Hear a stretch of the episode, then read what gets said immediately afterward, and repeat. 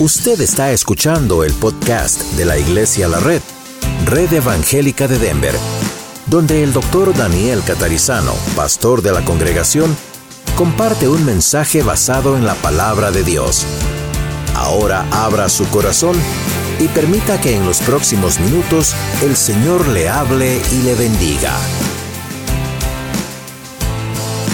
Mateo capítulo 16 nuestro mensaje se llama Mejor morir que perder.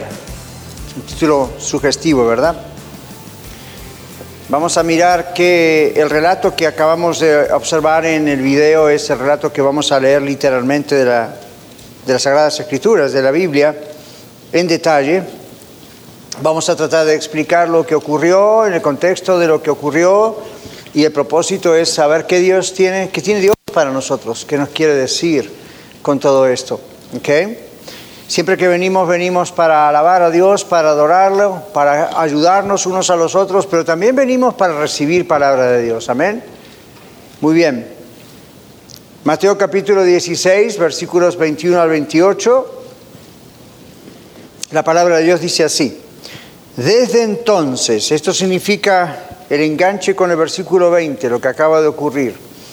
Desde entonces comenzó Jesús a declarar a sus discípulos que le era necesario ir a Jerusalén y padecer mucho de los ancianos, de los principales sacerdotes y de los escribas, y ser muerto y resucitar al tercer día.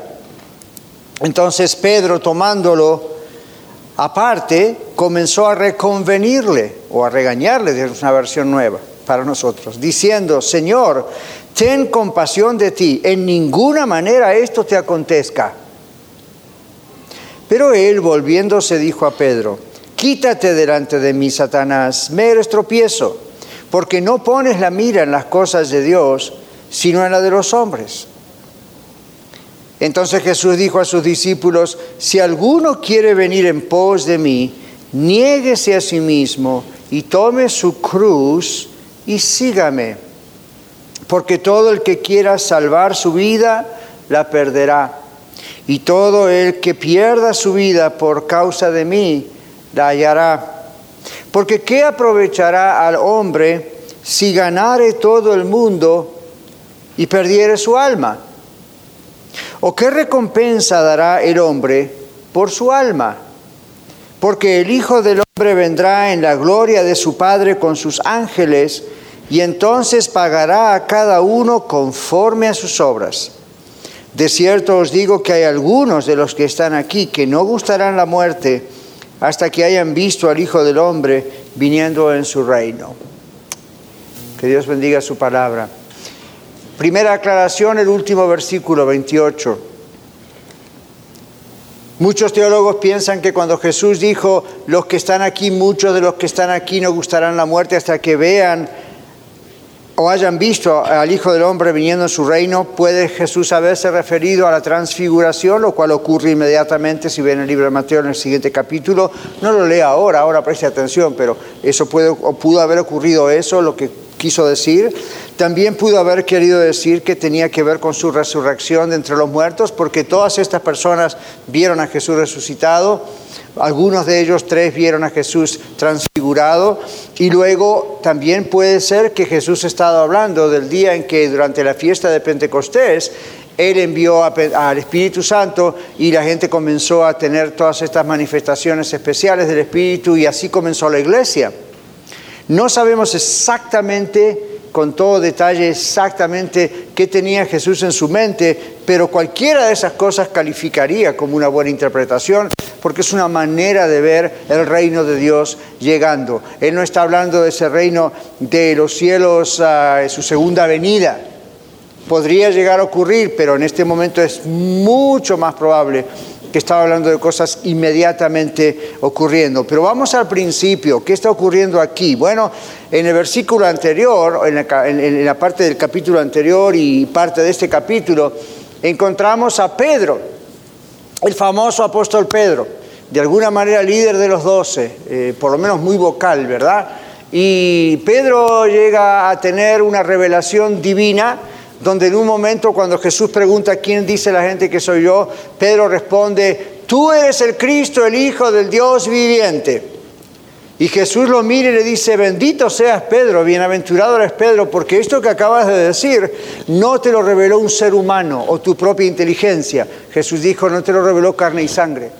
Dijo, sino mi Padre que está en los cielos. Y luego le dijo, contigo, y te digo, tú eres Pedro y sobre esta roca edificaré mi iglesia y las puertas del Hades no prevalecerán contra ella. Usted puede encontrar en el versículo anterior, puede leerlo en casa. Jesús está muy contento de la revelación que Dios el Padre da a Pedro acerca de la identidad del Señor Jesús. ¿Ok? Y no solamente está contento, yo creo, con que Pedro haya recibido esa revelación, sino con que Pedro haya confesado esa revelación. En otras palabras, usted viene aquí a la red o escucha la radio o algún amigo, un familiar le habla de Cristo y cuando usted dice, oh ya, yo creo que Jesucristo es el Hijo de Dios, Dios encarnado que vino a pagar por mis culpas, por mis pecados en la cruz y luego venció a la muerte resucitando. Cuando usted hace eso, quiero que escuche muy bien lo que le voy a decir, no se distraiga, no salga al baño, escuche esto. Cuando usted dice eso o lo dijo en algún momento, ¿sabe por qué lo dijo? No lo dijo porque es muy inteligente. Yo respeto su inteligencia, usted respeta la mía, pero ¿sabe por qué lo dijo? Porque el Padre que está en los cielos se lo reveló. Y cuando usted lo dice con su boca y lo confiesa, dice, es cierto lo que Dios dice acerca de su Hijo y yo estoy de acuerdo, no porque Dios me pida la opinión a mí, sino simplemente estoy en concordancia con lo que el Señor Jesús, con lo que Dios está diciendo del mismo. Entonces, por supuesto que entrego mi vida a Él. ¿Cómo no voy a entregar mi vida a Dios? Y así usted es salvo.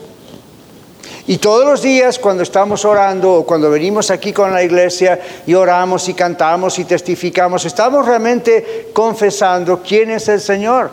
Y estamos de acuerdo exaltando al Señor. Ahora, Pedro tiene ese cuadro maravilloso Gracias a esa declaración pública delante de los otros apóstoles, discípulos en ese momento, pues los demás también abrieron sus ojos. Mire qué maravilla, ¿verdad? Como Dios, a través de una revelación así que da su vida a la mía, quien es Cristo, otras personas pueden ser bendecidas, ¿verdad que sí?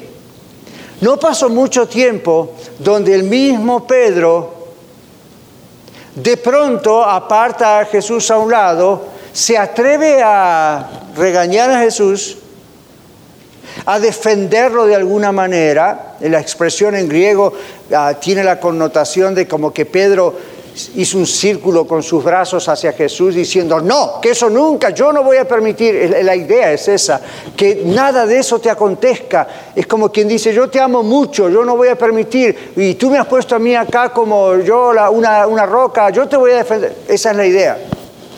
De pronto vemos que Jesús dice algo que, wow, wow, wow, ¿verdad?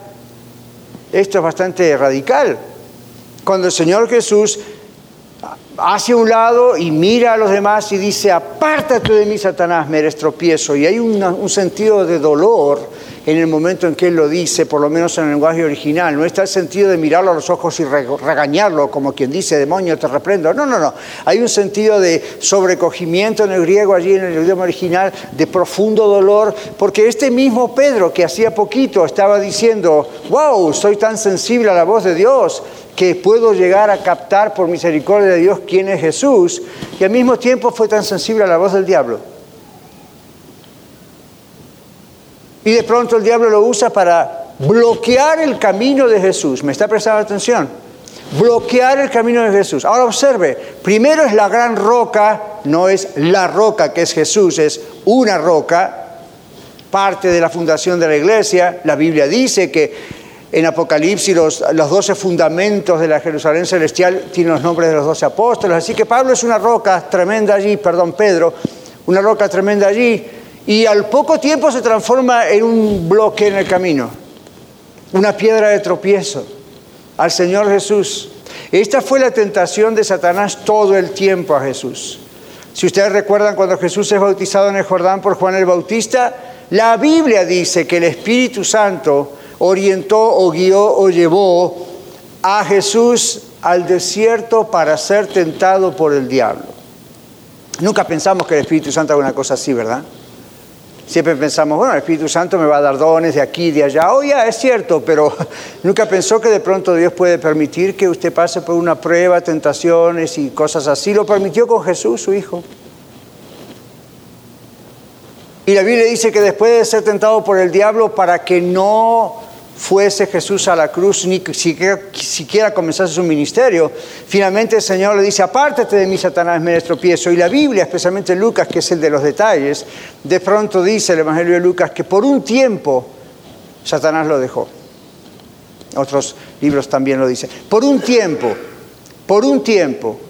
Vez tras vez, Satanás trató de desviar el camino de Jesús porque sabía cuál era la misión de Jesús. Y esta vez trató con un amigo, trató con un discípulo, trató con un apóstol que lo amaba tanto y que tenía una verdadera pasión por Cristo y de pronto sin darse cuenta, estaba siendo usado por el mismo Satanás para tratar de desviar a Cristo de la cruz. ¿Cómo que eso no me acontezca? Pedro, para esto vine.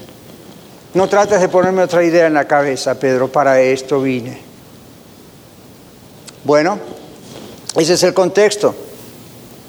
Ese es el contexto. Jesús declara abiertamente que va a padecer. ¿De, quiénes a ¿De quién va a padecer? Este versículo 21 menciona tres grupos de personas. Observen que dice ancianos, principales sacerdotes y escribas. Estos tres grupos de personas conforman lo que se llamaba el Sanedrín del grupo del cual el apóstol Pablo, cuando todavía era Saulo de Tarso, pertenecía a ese grupo. No sé si exactamente a este o a otro, pero era parte del Sanedrín. Ahora, este grupo, Jesús claramente le dice a los discípulos, estamos a más o menos seis meses antes de la crucifixión, más o menos por ahí, según los historiadores. Y él dice claramente, esto es lo que me va a pasar. Vamos a ir a Jerusalén y esto es exactamente lo que va a ocurrir. Pedro no escuchó lo de la resurrección, ¿verdad? Pedro dijo que eso no te vaya a acontecer. Yo no voy a permitir, lo estoy parafraseando, pero la intención, yo no puedo permitir que a alguien a quien yo amo tanto, que yo reconozco que es el Mesías, el Salvador del mundo, yo no voy a permitir que te, que te blasfemen, que te escupan, que te metan en una cruz. Yo no voy a permitir. ¿Y qué pasó? Jesús dijo, y al tercer día voy a resucitar. No escuchó Pedro esa parte, ¿verdad? No escuchó el final del capítulo. Así como usted y yo a veces no escuchamos el final del capítulo en lo que dice la Biblia. Nos quedamos con una parte. Bueno, yo creo que Pedro se quedó con la primera parte y se olvidó la solución. Yo voy a resucitar, Pedro. Ahora, Pedro, Pedro como judío tenía que conocer que esto estaba profetizado, ¿verdad? Estaba profetizado que el Mesías vendría a morir, pero esta época era una época muy caliente, digamos. Era una época donde el Señor Jesús podría haber aprovechado de su fama. Por eso en el versículo anterior, cuando Pedro dice, tú eres el Cristo, el Hijo del Dios viviente, y Jesús dice, tienes razón, y este soy yo, y esto va a ocurrir, si usted mira en casa el versículo anterior, Jesús les prohíbe a los discípulos que lo digan a los demás. Y usted dice, pues ¿cómo? ¿No era el interés de Jesús que todo el mundo supiese quién es Él? Claro que sí, pero no así en ese momento. En ese momento, si Jesús permitía que los apóstoles dijeran quién era Jesús, Él, era muy probable que comenzase una revolución política como las que ya habían tenido con falsos mesías. Habían venido falsos cristos y habían hecho toda una sedición, dice otro texto en la Biblia, y después murieron ellos y se acabó toda la nueva religión. Jesús dijo, no, no, no, yo no voy a permitir que eso ocurra. La otra cosa es que si realmente los principales sacerdotes, el Sanedrín, el gobierno, reconocían en ese momento quién era Jesús, no lo iban a matar. No lo iban a matar. Y usted hubiese dicho, quizá como Pedro, ok, good, qué bueno. No, Jesús vino para morir. Jesús vino para morir por usted y por mí. Entonces el diablo no quería que Jesús muriese por usted y por mí. ¿Sabe lo que quiere Satanás? Que usted se vaya al infierno igual que él con él. Entonces, si usted recibe a Jesucristo hoy, o si usted recibe a Jesucristo, le sigue al Señor de corazón, ¿qué va a pasar? Bueno, la Biblia dice que vamos a estar con el Señor para siempre, entonces ya el enemigo nos perdió. Entonces, ¿qué hace? Muchas veces pone bloqueos y, el mismo tipo de trabajo lo sigue haciendo en su vida y en la mía, y lo vamos a ver en este mensaje. Aquí el Señor nos dice que Él tenía que morir, que Él tenía que morir porque era la única forma de representarle a usted a mí y vicariamente, es decir, morir en su lugar, en el mío y en el suyo. Ahora estamos hablando de que mejor morir que perder. Acá tengo un primer punto para usted si está apuntando. Para el Señor Jesús fue, fue mejor morir a sí mismo que dejar perder a su creación. Para el Señor Jesús fue mejor morir a sí mismo que dejar perder a su creación. Fíjese el título de nuestro mensaje, mejor morir que perder.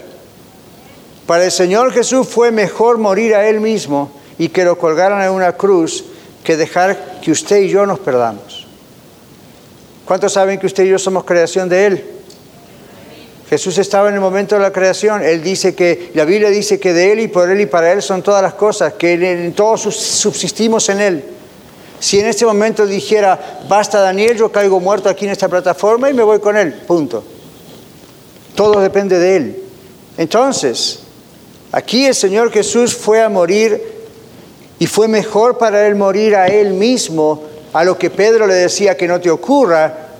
Él dijo, si a mí no me ocurre esto, Pedro, ni tú, ni los apóstoles, ni la iglesia, la reina, ni Daniel, nadie va a ser salvo. Yo tengo que morir. Para esto yo he venido y ya está llegando el tiempo y quiero que lo sepan con claridad. Pero al tercer día voy a resucitar. En Juan capítulo 3, versículo 16, Jesús dice, porque de tal manera amó Dios a, ponga su nombre,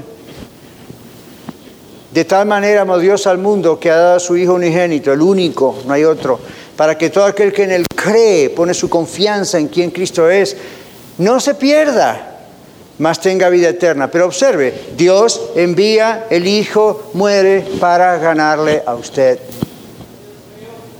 Gloria a Dios. En cambio, Pedro dice, ten compasión de ti. Pedro está actuando de la manera que los seres humanos sin Cristo suelen actuar. Jesús reprende al diablo porque ve lo que está haciendo usando a Pedro para esto. El mismo Pedro de quien Jesús resaltó que había recibido revelación de Dios, como dije antes, de que Jesucristo era el Mesías, y a quien Jesús llamó una roca, jugando con el nombre, es el mismo Pedro que no mucho más tarde es presa de Satanás y se pone como un bloque delante del Señor. Otra cosa muy interesante en las frases y las palabras en el original que Jesucristo usa es el Señor, cuando Pedro le dice, ten compasión de ti, en ninguna manera te acontezca, Dice el verso 23 que Pedro volviéndose dijo a Pedro, quítate de delante de mí, Satanás. La versión en inglés dice, get behind me. Pedro tenía un problema con su forma de ser y su personalidad tan uh, como era, muchas veces, aparentemente, según la Biblia.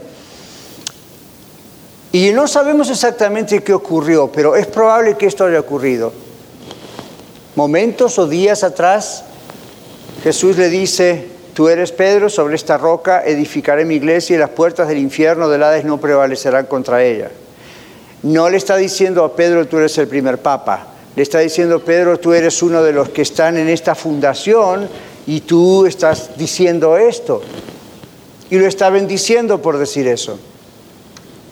Pero de pronto, Pedro en esta ocasión, cuando escucha a su maestro, a su Dios en la carne decir yo voy a morir en la cruz, lo que Pedro hace es ponerse delante de Jesús, como quien lo va a defender. Y uno dice, ah, qué buen amigo. No, Pedro no comprendió que para eso vino Jesús. Y lo que hace Jesús es, quítate de delante de mí, ponte atrás mío. Eso es lo que el lenguaje está metido allí. La idea no es solamente apártate de mí, Satanás, me estropiezo. Pedro, tú atrás mío. Tú no eres el líder, yo soy el líder. Tú no eres el mero mero, yo soy. Tú no vas a morir por nadie, yo sí. Tú vas a morir un día por mí, pero no por la humanidad. En cambio yo muero por la humanidad. Ponte atrás mío. Ponte atrás mío. Sígueme. Por eso el siguiente versículo dice, si alguno quiere venir en pos de mí, if you want to follow me, es lo que dice. Si quiere alguien seguirme, tiene que seguirme de atrás. La intención de Pedro es lo que pasa a veces con nosotros ya cristianos, en algunos casos donde no ponemos los ojos en Jesús y nos ponemos adelante de Jesús. Entonces le decimos al Señor, Señor, estos son mis planes, sígueme y bendice mi camino. Jesús dice, it doesn't work that way, no trabaja así.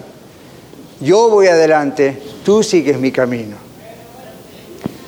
Pedro tuvo que aprenderlo bien fuerte, ¿verdad? escuchar esas palabras tan fuertes, pero al mismo tiempo tan dolorosas de parte de Jesús, un dolor muy profundo.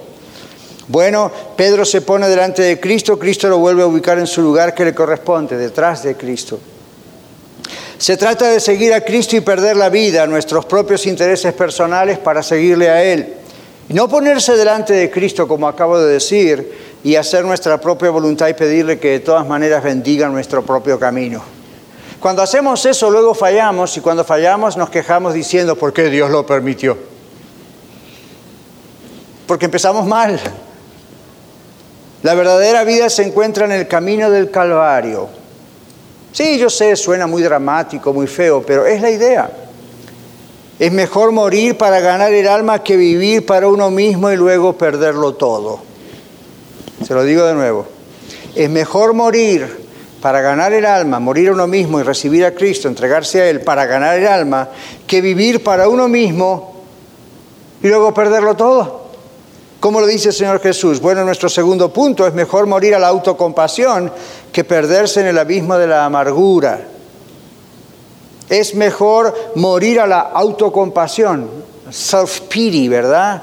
Victimización, que perderse en el abismo de la amargura. La persona que no quiere morir a sí misma y lucha por eso, le va bien por un tiempo y luego se ahoga.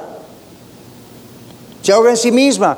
Y así es como entra la amargura y cuando usted dice, ¿qué tal le va con la gente que va a consejería? Pues el 90% de los casos, yo diría, vienen así se ponen a sí mismos primeros, creen que tienen, son dueños de la verdad y entonces a Jesús lo dejan al lado, aunque aún le alaben, y luego resulta que las cosas van mal. Y cuando las cosas van mal, entonces le entra una victimización o compasión de sí mismo y la persona autocompasiva, victimizada, es una persona amargada. Y la persona amargada es una persona no solamente triste, puede estar con una sonrisa de oreja a oreja y ser amargada internamente, y esa persona lo va a expresar con vehículos como la ira, el engaño, la depresión, la crítica, el chisme, el ofenderse fácilmente. Cuando usted ve personas así, ore por esas personas, porque esas personas están bajo un proceso de mucho dolor interno. Pero ¿cómo entró ese dolor interno? Hoy me preguntaba alguien, ¿está mal si le echamos la culpa al diablo? No, pero no usemos eso para justificarnos nosotros. Cuando Adán y Eva pecaron y Dios fue a hablar con ellos, pues Adán dijo a la mujer que me diste, la culpa es de, Dios, para él, ¿verdad? Eva dijo, la serpiente me tentó y yo pequé. Tampoco tomó responsabilidad, le echó la culpa al diablo. ¿El diablo a quién le va a echar la culpa? Él es el que organiza todo eso, del mal sale de él. Entonces uno está diciendo, es natural para el ser humano siempre echarle la culpa a alguien, inclusive a Dios.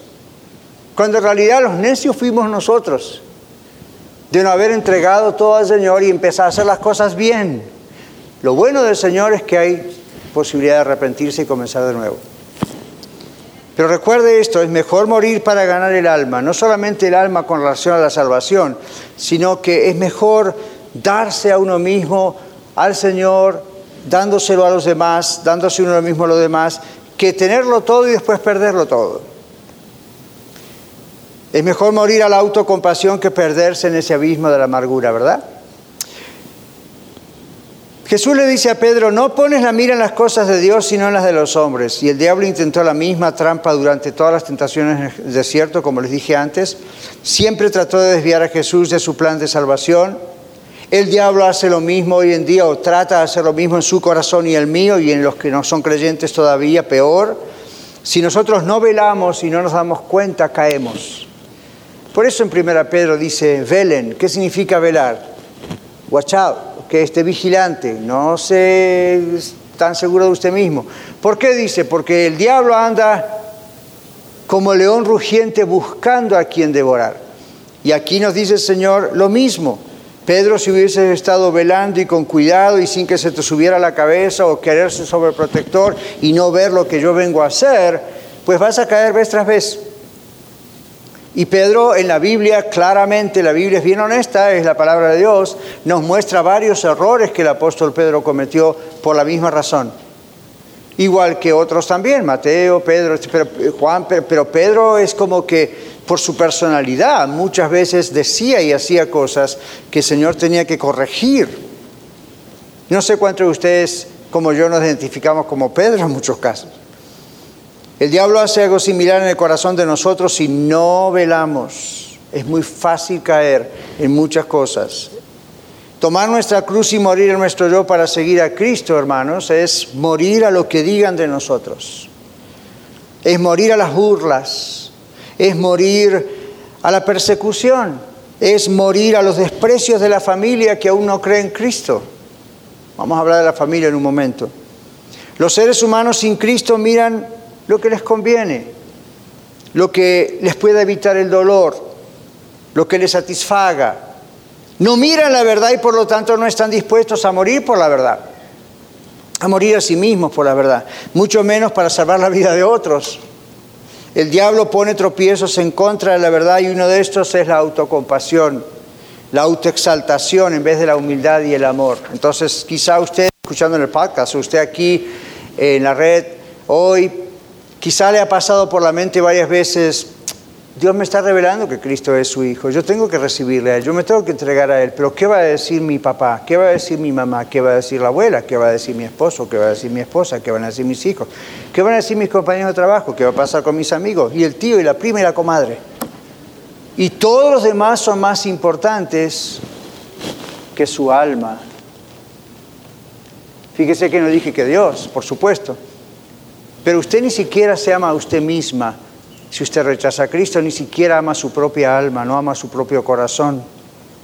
Porque le importa más el que dirán, o el sufrimiento, o el desprecio, que que su alma sea salva. Si usted se pierde, todas las relaciones humanas que acabo de mencionar no van a estar con usted para defenderlo el día del juicio, ni conmigo tampoco. No pones la mira en las cosas de Dios, sino en las de los hombres. No hay amor por Dios y por los semejantes en los que ponen la mira en lo humano nada más. Bueno, Jesús vino a morir por nosotros. Estamos estudiando los domingos versículo por versículo del libro de Filipenses. Y recuerdan Filipenses Dios como el apóstol Pablo, Filipenses 2, perdón, como el apóstol Pablo describe al Señor Jesús. Siendo en forma de Dios, no estimó el ser igual a Dios como cosa que aferrarse, sino que se despojó a sí mismo tomando forma de siervo, tomando forma de hombre y estando en la condición de hombre, etcétera, murió. Entonces, Jesús vino a morir por nosotros y eso lo hizo para salvarle a usted y a mí de la perdición eterna. ¿Qué le parece? Mire si él hubiese eh, escuchado lo que Pedro dijo, no permitas que...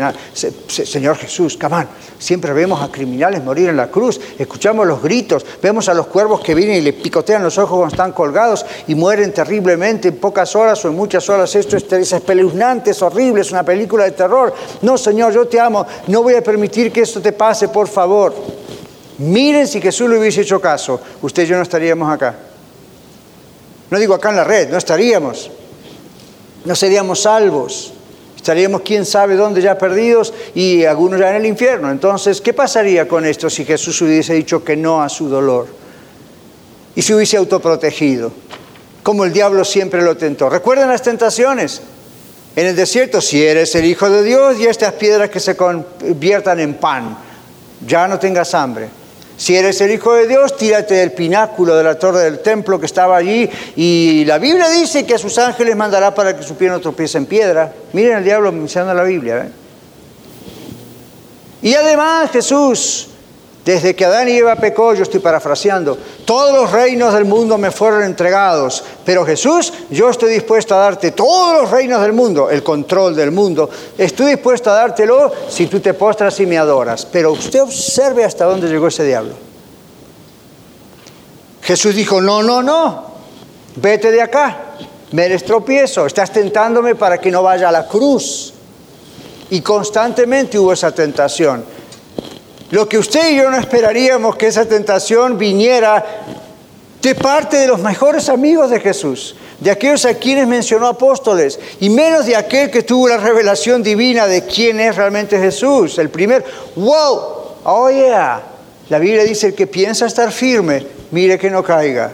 Cualquiera de ustedes y yo, Dios nos libre, por favor, Señor, de caer en semejante pecado. Pero es muy fácil caer si uno no está velando. Aun cuando Jesús está en Getsemaní, recuerden lo que el Señor les dice. Velen para que no entren en tentación. Oren por mí y estén velando, estén watch out, porque pueden entrar en tentación.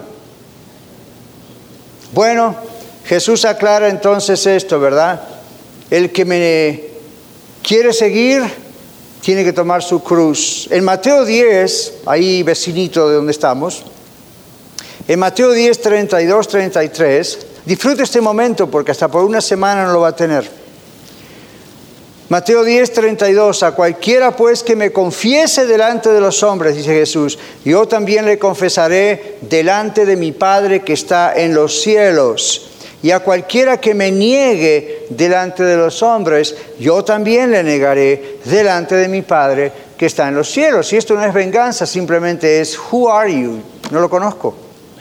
Si usted no confiesa a Jesucristo y se entrega a Jesucristo, es, usted no conoce a Dios, Dios no le conoce a usted. Le conoce porque le ha creado, pero estamos hablando de un conocimiento personal e íntimo de salvación. Jesús dijo, al que me negare, yo voy a negar, al que me confiese, yo voy a confesar. El tercer punto que tenemos aquí hoy es, es mejor morir a uno mismo diariamente que perderse eternamente. Es mejor morir a uno mismo todos los días, diariamente, que perderse eternamente. Yo no sé si a usted le han enseñado que después de la muerte hay una posibilidad o hay un purgatorio o hay algo que los familiares acá pueden hacer o usted puede ser purificado de alguna forma. Lo siento, en la Biblia nunca jamás aparece eso, en ninguna versión de la Biblia aparece eso. Eso es algo que fue creado mucho más tarde por seres humanos, lo agregaron aquí y allá y otros documentos extra bíblicos que enseñan eso y la gente lo ha creído. Pero vamos a ser honestos, ni siquiera realmente lo creen.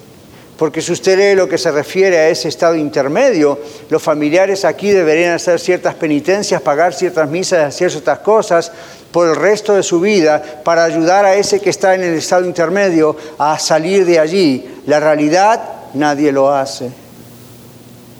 Muy poca gente lo hace hasta después de dos, tres años. ¿Sabe por qué? Porque aún en la conciencia del hombre uno se da cuenta, eso es ridículo. No está en la palabra de Dios. La palabra de Dios dice que una sola vez murió el Señor Jesús, una sola vez resucitó y una sola vez usted de todo corazón debe entregar su vida al Señor Jesucristo y Él lo salva. Si lo hace con sinceridad, si lo hace comprendiendo lo que está haciendo, el Señor le salva. ¿Y cómo sabemos que el Señor le salva? Usted empieza a ser transformada, transformado poco a poco por el Señor. Pero si usted no confiesa a Jesucristo, si usted va por todos lados, aquí y allá, el Señor no le va a conocer. Jesús aclara que para salvar la vida, y acá la palabra vida y la palabra alma en griego a veces son la misma palabra. Jesús es un juego de palabras. Y Jesús va a usar aquí lo que llamamos una paradoja. Aquel que quiera salvar su vida la perderá y el que la pierde la va a ganar. Esto es una paradoja. Entonces Jesús usa la palabra alma y vida casi indistintamente. Entonces dice ahí, para salvar el alma o la vida, hay que perderla primero. Y cuando uno la pierde, se gana. ¿Qué significa eso? Para ser salvo y no irse al infierno, lo que hay que hacer es entregar su vida al Señor Jesucristo. Después de todo, Él es el que creó su vida y la mía. Y Él no quiere que nadie se pierda, usted tampoco. Entonces Él pagó por usted y por mí en la cruz. Cuando yo digo, Señor, yo soy pecador, pecadora es una dama, yo sé todo ser humano es pecador y mi pecado me separa eternamente de ti. Yo no quiero estar separado de ti. No quiero esa condenación eterna al infierno. Yo sé que no hay otra posibilidad una vez que muero o si tú vienes de golpe. Entonces, ¿qué hago con este problema? Jesús dijo, es fácil hijo, es fácil criatura mía que te he creado. confiesa que eres pecador, deja de tratar de salvarte a ti misma o a ti mismo, acepta que yo morí por ti porque soy el único que lo puede hacer y que al tercer día me levanté de los muertos demostrándote quién soy realmente, Dios, y te voy a dar vida eterna. entregas mi vida, vamos a hacer un intercambio acá. Tú me entregas tu alma o tu vida, yo te entrego la mía. Buen negocio, ¿verdad? Por eso el Señor Jesús dice aquí, el alma no tiene precio. El alma no está en el mercado, en el market. El alma no tiene un precio material. El hombre debe entregar su alma a Dios porque no hay ninguna otra cosa que usted le pueda entregar a Dios, ni yo, que tenga el valor que tiene un alma, al menos que usted le haya entregado su alma. Hay gente que dice, bueno, no le voy a entregar mi alma, pero voy a tratar de portarme bien. Voy a tratar de no ser un borracho, un alcohólico en general, voy a tratar de no drogarme, seré la mejor esposa que pueda, seré el mejor esposo o hijo que pueda, no voy a estafar, no voy a hacer esto, no voy a hacer lo otro. Y usted lo que está haciendo es tratar de comprar su alma delante de Dios, ganar su alma. Y el Señor dice, no, no pierda su tiempo. Si quiere haga todo eso, va a ser muy bueno para la sociedad y para su familia. Pero a lo que a mí se refiere, eso no va a ganar su alma. Yo no quiero esas cosas, yo lo quiero a usted, dice el Señor. Yo quiero su alma porque la he creado y se ha perdido. Jesucristo dijo, yo he venido a buscar lo que se había perdido. Y usted dice, ¿qué se había perdido? Su alma. Su alma. Entonces el Señor dice, yo he pagado por su alma. Por la mía, por la suya, por la de todo el mundo. ¿Quién puede ser salvo? El que dice, ya Señor, agarra mi alma otra vez, acá la tienes, es tuya, públicamente, no importa que me echen de casa, me deshereden, no importa que no me quieran más, no importa que, no importa, tú estás primero en mi vida, ahora tú eres mi Dios, tú te vas a encargar de los demás. Última cosa, cuarta cosa y último punto, es mejor morir a uno mismo que perder a la familia. Es mejor morir a uno mismo, como el Señor nos está enseñando, que, usted pierda toda su familia. Usted dice, ok, pastor, ¿cómo trabaja esto? ¿Cómo funciona? ¿Usted sabe que el diablo no quiere que sus familiares sean salvos? Él no quiere. Tampoco quiere que usted sea salvo. Pero muchos de ustedes, como yo, ya somos salvos. Entonces, bueno, ya nos perdió a nosotros. ¿Cuál es la siguiente misión de Satanás? Su familia, mi familia. Entonces va a hacer todo lo imposible para que su familia y mi familia, que no conocen a Cristo, que no se han entregado a Cristo, nunca le entreguen su vida a Cristo. Y yo estaba estudiando todo esto en la semana y dije, ah, esto es una revelación de Dios. Yo no lo había visto así completamente antes, todavía no lo veo del todo, pero lo veo en un gran porcentaje. El diablo no quiere que sus familiares, los suyos y los míos, sean salvos, por eso le va a tentar a usted. Escuche esto, escuche esto. El diablo le va a tentar a usted y a mí con la autopreservación, la autocompasión, el ser la víctima, pobrecito yo. Eso es lo que el diablo hace. Entonces, ¿por qué hace eso? Para que los familiares suyos y míos no vean un cambio en su vida y en la mía. La autocompasión, la autopreservación de una persona para que uno no viva muriendo a su yo cada día y entonces siga a Cristo. Jesús dijo, el que quiere venir en pos de mí, tome su cruz, nieguese a sí mismo, tome su cruz todos los días. No el día que fui al bautisterio, acá o en el mar o donde sea. No solo el día que pasé al frente al altar o hice una tarjetita y levanté la mano. Gloria a Dios por ese bendito día. Ese fue el acta de nacimiento. Pero no es esa la única vez, esa es la única vez que usted lo hace para siempre. Pero aquí el Señor está diciendo, y uno de los evangelistas aquí de las cartas dice que Jesús dijo, el que quiera venir en pos de mí, niegue a sí mismo y tome su cruz cada día. ¿Por qué dice el Señor cada día? Porque nuestro viejo yo se va a levantar orgulloso a cada rato. Y si no, cásese. Y se va a dar cuenta que eso es así. El matrimonio es maravilloso, pero es una de las plataformas o escenarios humanos donde si usted no aprende a ser humilde, todos los tiempos tiene un gran dolor de cabeza. Y no físico, necesariamente. ¿Verdad? Tenga hijos. Es una bendición tener hijos. La Biblia dice que los niños son una bendición de Dios, pero wow, que a veces se pone dura la cosa con los hijos. Vaya a trabajar, el trabajo es una gran bendición de Dios, pero va que a veces hay jefes que son pesadísimos para estar con ellos. Y compañeros de trabajo no les cuento. Y usted es un compañero de trabajo de alguien más también, by the way. Ahora, el asunto es que cuando uno aprende a morir, a tomar su cruz y morir a uno mismo, lo que uno está diciendo es, Wait a minute, un momento. Cristo vive en mi corazón. Yo estoy lleno del Espíritu Santo. No tengo por qué hacer caso a este Satanás que está tratando de picarme constantemente. Enójate, enójate. Mira cómo te miro, enójate. ¿Cómo te van a hablar así? No, hombre, tú eres el pastor. Enójate, enójate, come ¿Ven? O el otro, mira cómo. ¿Quién se cree que es que pasó por delante mío en el, en el carro, en el highway? ¿No sabe quién soy yo? Voy a pintar en el carro afuera, aquí vengo yo. Abran paso. Estamos en la congregación, o estamos en un hospital, o estamos en la escuela, en la universidad. Siempre vamos a tener a alguien que anda pisando mal. Si nosotros queremos, vamos a estar cayendo a cada rato, autoprotegiéndonos, en vez de ser servidores de uno de los demás. Entonces aprendemos nuestro Señor. Al Señor lo escupieron, al Señor lo crucificaron, al Señor lo maldijeron y la Biblia dice, nunca devolvió mal por mal ni maldición por maldición, nunca. Y usted dice, bueno, es porque era Jesús, para mí es imposible. Si usted dice que para usted es imposible es porque el Espíritu Santo no vive en usted. Porque para Dios todo es posible.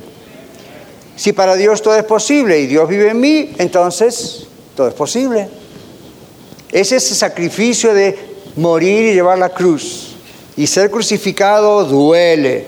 Entonces, ¿por qué es mejor morir uno mismo para... ¿Por qué es mejor morir uno mismo que perder a la familia? cuando queremos que la familia aún sea salva. Otra vez, porque si usted no tiene esa actitud de morir a sí mismo y cargar su cruz y morir y, y estar en contacto con el Señor y servirle y permitir que el Espíritu de Dios le cambie, su familia no va a ver un cambio en usted.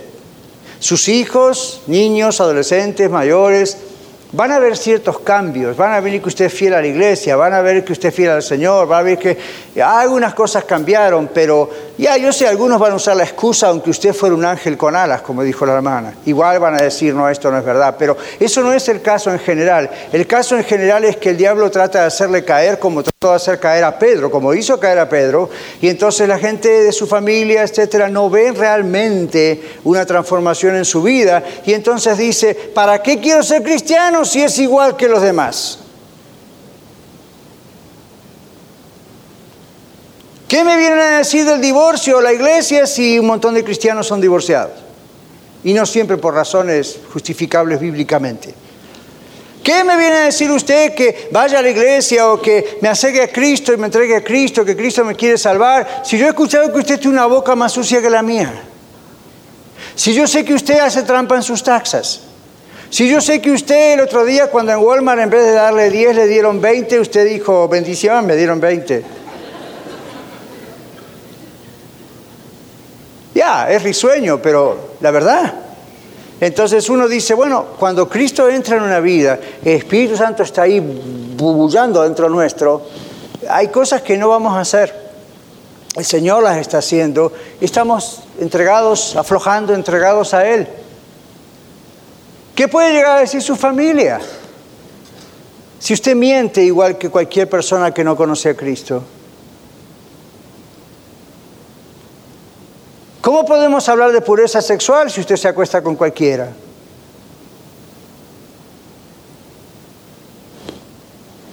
La iglesia no es un centro de filosofía, no es como uno de estos centros locos que andan por ahí del cosmos, sea de contacto con el universo. Después viva como quiera. La iglesia es el cuerpo de Cristo. Todavía somos imperfectos hasta que estemos con Cristo, pero si realmente Cristo entró en nuestro corazón, hay cosas que sencillamente no vamos a hacer. ¿Por qué?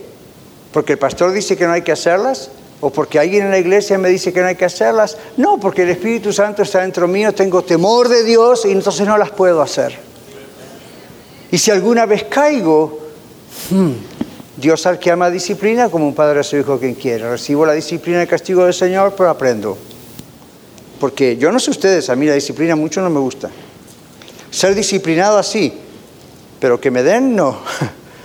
Entonces aquí, cuando uno muere a uno mismo y vive lleno del Señor, la familia ve eso, sus hijos ven eso, sus hijas, sus hijos, a veces uno se queja de los hijos, las hijas, pero uno piensa, bueno, estoy viviendo una vida crucificada a mí yo, a mí mismo, o ellos no ven realmente una diferencia.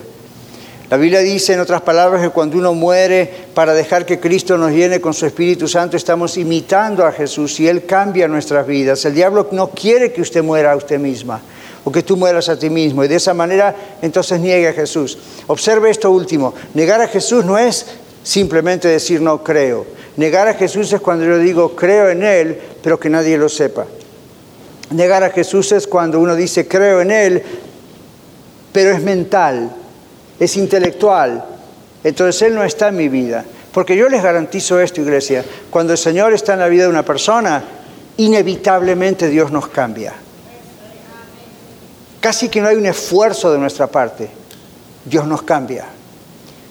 Cuando Dios no ha cambiado es porque Dios no está ahí para cambiar. Si Dios no está ahí para cambiar, usted no es salvo. Cuando usted muere a sí mismo, deja que Cristo le controle con su espíritu, está confesando a Jesús en vez de negar a Jesús. Cuando usted niega a Jesús, no solamente pierde su alma, sino que se pone como un bloque en el camino, como un tropiezo, como en ese momento espontáneamente ocurrió con Pedro. Y eso es un bloque para que sus familiares y amigos no conozcan a Cristo. Jesús dice, cree en el Señor Jesucristo y serás salvo tú y tu casa. Eso no es automático, cada miembro de la familia tiene que comprender y creer y arrepentirse y entregarse. Pero Cristo entra en su casa cuando usted de verdad conoce a Cristo. Y ahí se empiezan a abrir las posibilidades. Ahora observe, el diablo dice, no creas en el Señor Jesucristo. No mueras a ti mismo para que el Señor viva en ti. En cambio, diría el diablo, vive para ti mismo, disfruta de la vida. Total, un día vas a perder tu alma y me harás compañía en el infierno por toda la eternidad. Por favor, entréguele su alma a Cristo. Hoy.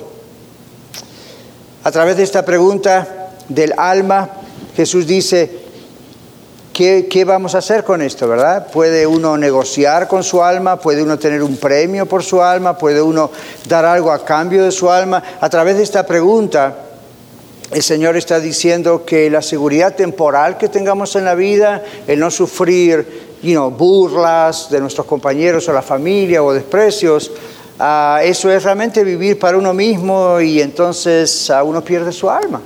Pero repito, esas personas no van a estar con usted el día del juicio. La Biblia dice que uno por uno vamos a estar dando cuentas delante de Dios. Y si tenemos a Cristo en nuestro corazón, no hay que temer porque Cristo va a estar al lado nuestro diciendo, I know him, yo lo conozco. Pero si usted no tiene a Cristo en su corazón, por más que clame ese día, Señor, ahora creo, too late muy tarde. El alma no es negociable, el alma va a vivir eternamente con Dios en el cielo, va a vivir apartada de Dios para siempre. Jesús explica que cuando Él regrese va a pagar a cada uno conforme a sus obras, dice ese versículo casi al final.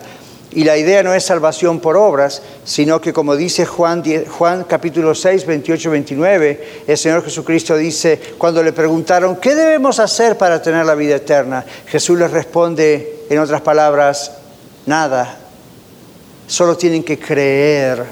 Esa es la obra, dice el Señor Jesús. Léalo en Juan 6, 28, 29. Esa es la obra, que creáis en el que Él ha enviado, dice, que crean en Cristo. Esa es la única obra que vale delante de Dios. Así que la próxima vez cuando usted diga, yo creo que la salvación es por obras, diga, no, yo creo que es por obra. Una sola obra. Oh, ¿cuál es? Creer de todo corazón. Vamos a cerrar nuestros ojos. Aquí hay tal vez personas que yo no les conozco, nos visitan, a otros sí conozco, y esta es la pregunta que el Señor nos hace y vamos a responderle. ¿Está seguro usted de haber muerto a sí mismo y de haberle entregado su vida a Cristo? ¿Está seguro? Si usted no está seguro o si nunca lo ha hecho, si no está seguro o si nunca lo ha hecho, recuerde que Dios le está diciendo que Él le ama Y Dios le está llamando a entregar su vida a Él hoy mismo. Yo sé, hay muchas cosas que usted quisiera comprender. Yo también. Vamos paso a paso. Pero el Señor lo hizo fácil en este aspecto. Dios lo puso claramente para que usted pueda comprender que como todos los seres humanos somos pecadores y Dios es santo. Eso significa automáticamente los seres humanos estamos destituidos, dice la Biblia, echados de la presencia de Dios. Pero porque Dios nos ama tanto, Él mismo solucionó el problema de volver a reconciliarnos con Él a través de enviar a Jesucristo, su único Hijo, a pagar en la cruz por usted y por mí. Y la Biblia dice, todo aquel que pone su confianza en Cristo, que cree quien Cristo es y le entrega su alma, le entrega su vida, el Señor le salva. En ese mismo momento le sella con el Espíritu Santo, el Espíritu de Dios viene a su vida, comienza un proceso llamado santificación, que es un proceso de transformación de la vida. Y usted tiene seguridad de su salvación. Y Dios empieza a encargarse de las demás cosas que usted quiere cambiar, porque usted solo no lo va a lograr. ¿Cuántos de ustedes en esta tarde quieren decirle al Señor, yo quiero orar yo quiero orar para entregar mi vida a Él? Levanta su mano en está, yo quiero orar en un momento. Dios le bendiga. Dios le bendiga, Dios se bendiga. ¿Quién más? Allá atrás, Dios le bendiga. Ya vi su mano, gracias. Yo voy a hacer una oración muy similar a la que yo hice y otras tantas personas hemos hecho. Si usted no está seguro de su salvación, tiene que estar seguro. Para estar seguro hay que genuinamente entregar su vida al Señor. Allí donde usted está, ore algo así como esto, repítalo después de mí. Padre Dios, aquí estoy. Confieso que soy pecador.